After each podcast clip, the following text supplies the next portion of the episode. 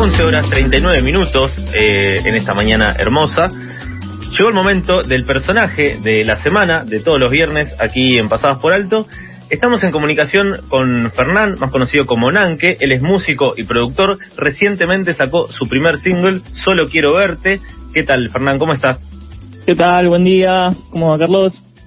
Bien, muy bien. Estamos acá Buena. con Sofi, que está Buen día, de fumarse un puchito. Bueno. Y ya está con nosotros. Perdón, es una casa grande la tribu, entonces todo Claro, es una caminata que, que hace que llegue justa acá. Pero ya estamos listos para conocerte.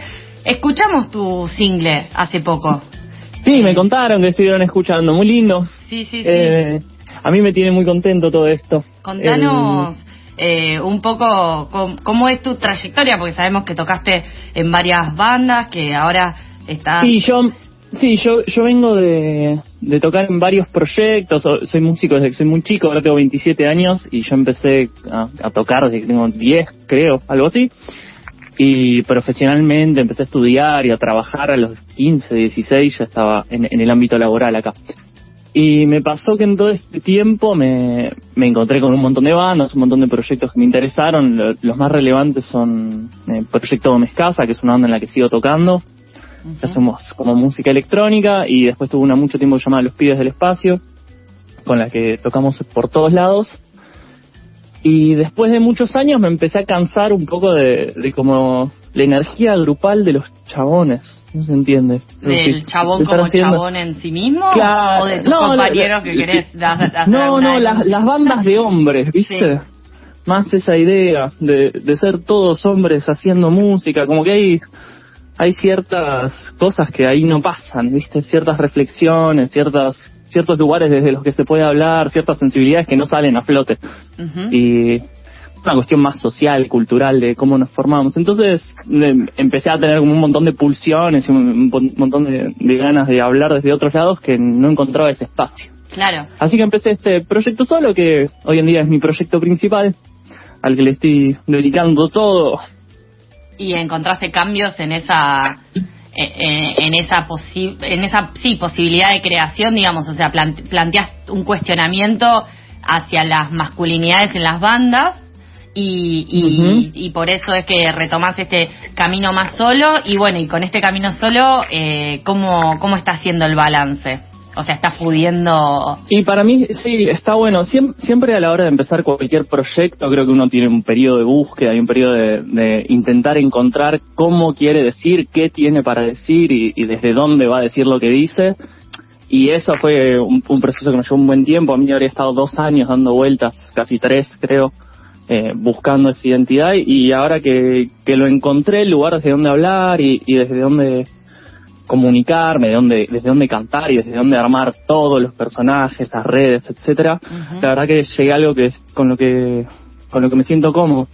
También porque hay una cuestión de de más allá de la masculinidad que también que sí nos recontra atraviesa a todos, por más que estemos buscando deconstruirnos el machismo y el patriarcado, como que también pasa algo que es simplemente poder sensibilizarse en, uno mismo y el crear desde, desde la individualidad te permite llegar a otros resultados que en la grupalidad, cuando un montón de gente se tiene que sentir representada por el mensaje que una persona se va a encargar de cantar, por ejemplo, cuando estamos hablando de la música. Y justo mencionas lo del mensaje, y bueno, solo quiero verte habla sobre extrañar a alguien desde un lado melancólico, pero también alegre. Eh, ¿Cómo fue el proceso de escritura de, de esta letra? ¿Tuvo algo que ver la pandemia? ¿Influyó? Sí, sí y no, es, es gracioso. Esta letra viene de, de, de antes de la pandemia, parece muy pandémica porque justamente habla de, de extrañar, de soñar con alguien que no puedes ver pero querés ver. Que un parece... visionario entonces Sí, sí, sí, sí. Pero no, en realidad viene como de, de un duelo muy fuerte, de, de una persona que falleció en mi vida, que que nada, cuando uno cuando uno vive esas cosas, eh, no hay no hay muchas acciones que se puedan tomar más que amigarse un poco con esa idea de que hay gente que uno va a ver y que después no va a ver más, sea por la situación en la que sea. Y me parece me parecía lindo revisarlo desde ahí, ¿no? Como cantarle también desde la felicidad, desde los recuerdos que uno tiene para con la gente, sea sea alguien que uno decide dejar de ver o que no puede seguir viendo.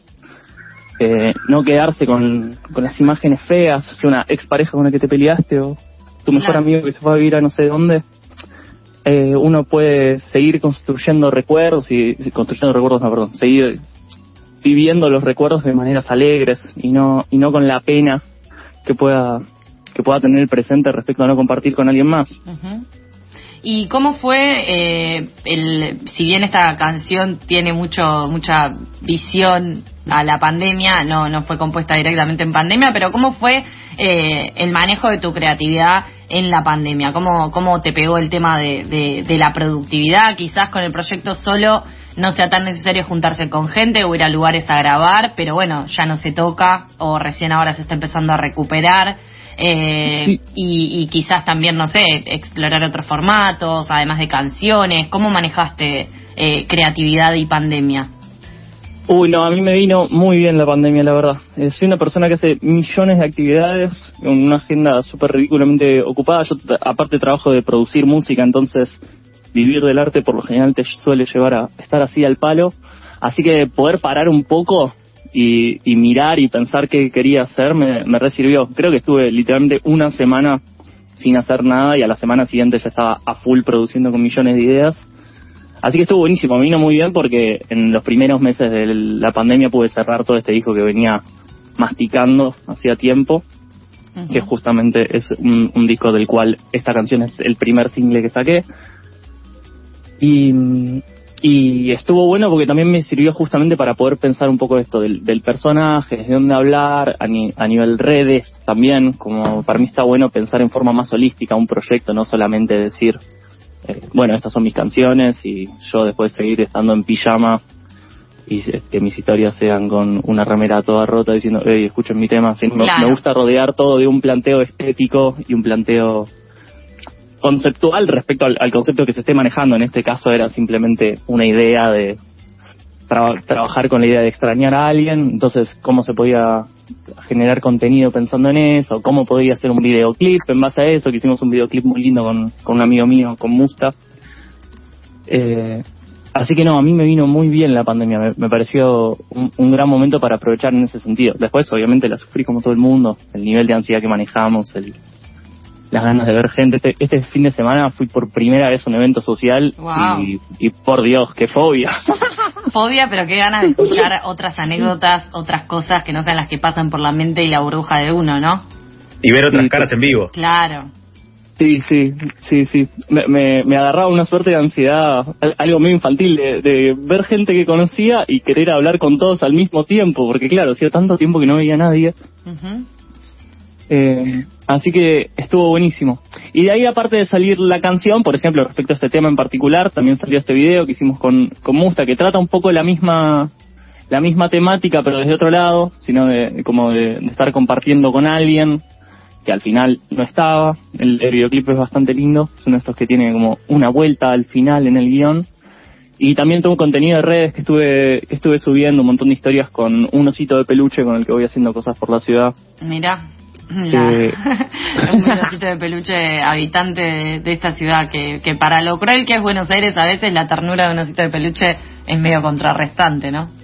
Sí, sí, sí, pasaban, pasaron un montón de situaciones graciosas. Eh, de sentarme en bares con el oso, a todo esto filmando, no con una persona con una cámara filmándome, pero, pero igualmente que aparezca un montón de gente, que aparezcan un montón de gritos, un montón de, de situaciones, algunas graciosas, otras medio agresivas respecto a, andar ahí simplemente con un oso de peluche, tampoco era una cosa tan extraña.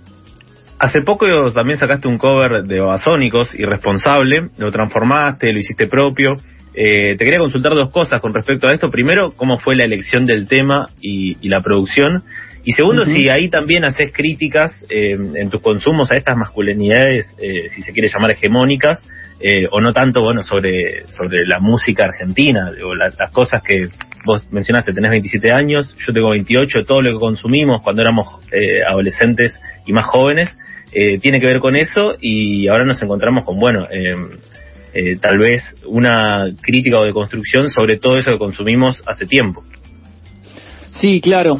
Em, respecto, empezando por, por donde empezaste, la, idea de hacer esta canción fue simplemente que estaba caminando por la calle con una amiga, con, con Flor, que es quien canta en este tema, y, escuché un cacho de esa letra escuché el, el principio de la canción que dice somos culpables de este amor escandaloso. Escuché esa frase en la calle y dije, amiga, ¿qué es este tema? Por favor, o sea, ya lo habíamos escuchado millones de veces en nuestra vida, ¿no? Pero nunca le había prestado atención. Y dije, wow, este tipo está planteando algo. Desde la Qué primera bien frase. babasónicos, eh, bien babasónicos. Esta Sí, banda sí, la va a sí. romper, ¿eh? sí, claro. Em, eh, así que de, escuchar eso me quedé, me quedé con la idea dando vueltas de, che, estaría bueno eh, no cantar solo lo que uno canta, sino reinterpretar un poco lo que otros dicen. Y a partir de ese día, de hecho, le empecé a prestar muchísima más atención a las letras de todas las canciones, gracias a ese tema en particular. Y de, estar jugando algún rato en, el estudio donde trabajo, me, me surgió la idea de hacer esa versión que es bastante distinta, como que reinterpreta un poco el nivel de, de fiesta y holgorio que tiene la canción, con fuimos volviéndonos locos como si fuera algo divertido y, y sexual y erótico, que es hacia donde lo lleva el tema, y, y plantearlo como algo medio oscuro. ¿no? Poco a poco nos fuimos volviendo locos y, y nos volvimos locos para mal. Y, Eh, y lo intentamos llevar para, para ese lado. Y después se le sumó a cantar Floridio Barnett, que- con quien justamente tuve esta idea inicialmente y, y quedó una canción muy linda. Y, y vo- vos crees sí. que, perdón, pero con esto que decís que de repente escuchaste algo y se te eh, ocurrió retransformar eh, y resignificar esa letra eh, y, y demás, eh, ¿vos crees que esto tiene que ver también con tu rol de que vos sos productor de música y que eso te hace desarrollarte musicalmente de otra forma? Sí, claro, creo que todo tiene que ver con todo directamente. El, el simple hecho de, de estarlo ejerciendo todos los días, de, de verdad soy una persona muy manija, puedo pasarme 10, 12 horas en el estudio trabajando todos los días, sábado, domingo, de- así. Me, me apasiona muchísimo, así que es como algo que, que capaz lo tengo tan naturalizado que no me doy cuenta, pero sí estoy literalmente todo el tiempo pensando en música y pensando en y medio todo lo que pasa, todo lo que consumo, cuando veo noticias, que todo lo estoy pasando por un filtro un poco de, de la música alrededor de eso, el arte alrededor de eso, la conceptualización de, de qué está pasando, de la construcción de los personajes dentro de, de, de todo, no sé, Alberto Fernández como personaje, y, y Larreta como personaje, y de dónde vienen, hacia dónde van. Em, así que sí, seguro, seguro, el, el hecho de, de escuchar esa canción, que aparte, lo que recuerdo de escucharla era que, que me, me parecía que había quedado vieja a nivel estético, no sé, siendo hoy en día la moda, el trap. Ujú. Esta canción dije, ah, esta letra está muy buena, se la podría llevar para algo más contemporáneo. Bien, y... Y- y- Ujú. sí. sí, sí, retomar, retomar la pregunta que te había quedado, que te interrumpí.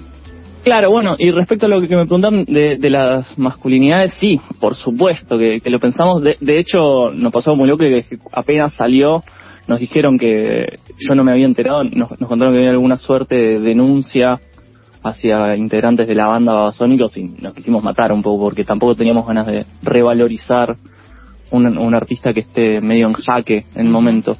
Sí. Eh, pero bueno, tam- también ya había pasado, ya lo habíamos hecho y lo que lo que salimos a defender era un- una poesía y no no una persona.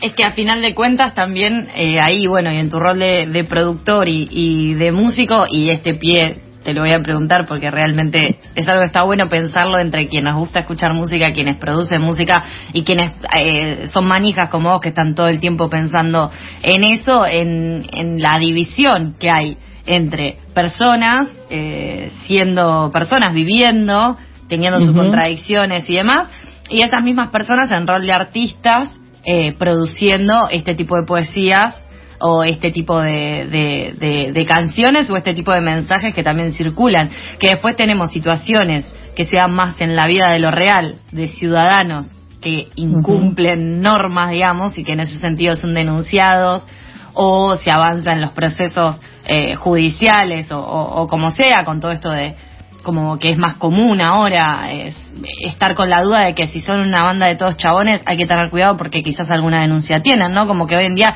tenemos como ese parate y ese y ese cuidado, ¿no? Eh, sí, ¿Cómo te terrible. con, con todo esto que, que se nombra como cultura de cancelación, pero también es una parte de una contradicción que, que nos habita a, a todos, ¿no? Sí, claro. Y la cultura de la can- cancelación, eh, al principio yo, yo medio me, me subí a la ola, viví de, de muy cerca una de las primeras cancelaciones. Eh, la novia de, de un amigo mío fue un- una de las primeras en salir con, con un video muy fuerte contando una anécdota. Y después, al, a los varios meses, pasó que otra amiga mía, una, una chica con la que yo estaba viviendo, eh, que, que estaba con problemas psiquiátricos, y en, una suerte de brote en una época denunció a un chico con en una situación que no, no tendría que haberlo denunciado y ese chico perdió toda su vida por, por algo que no que no había pasado, por, por algo que, que ella reinterpretó mucho tiempo después, fue distinto, yo siendo uno de sus mejores amigos, lo hemos hablado un montón de veces, y, y desde ahí empecé a tener más cuidado con, con ese mundo, porque claro, o sea, esto puede ser puede ser súper real y también puede ser una cosa que, que salga un tiro para cualquier lado y que le pegue a alguien y, y, y capaz no era para tener esa consecuencia social. No es lo mismo tampoco la, la, la cancelación a nivel social que la cancelación a nivel judicial. Claro. Eh, Cristiana Aldana en cana por 120 testimonios de, de adolescentes con los que tuvo sexo cuando él era treintañero que, que alguien que dice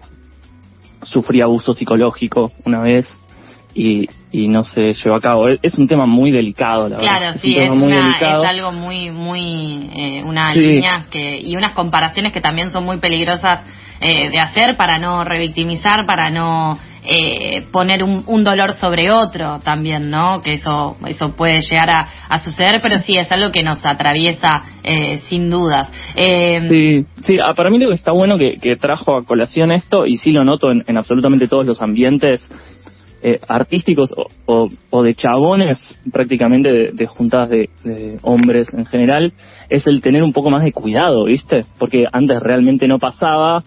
Y no ahora. tenían la lupa encima. Claro, claro. Al, al, al menos ahora eh, miran a quién le dicen las cosas que dicen.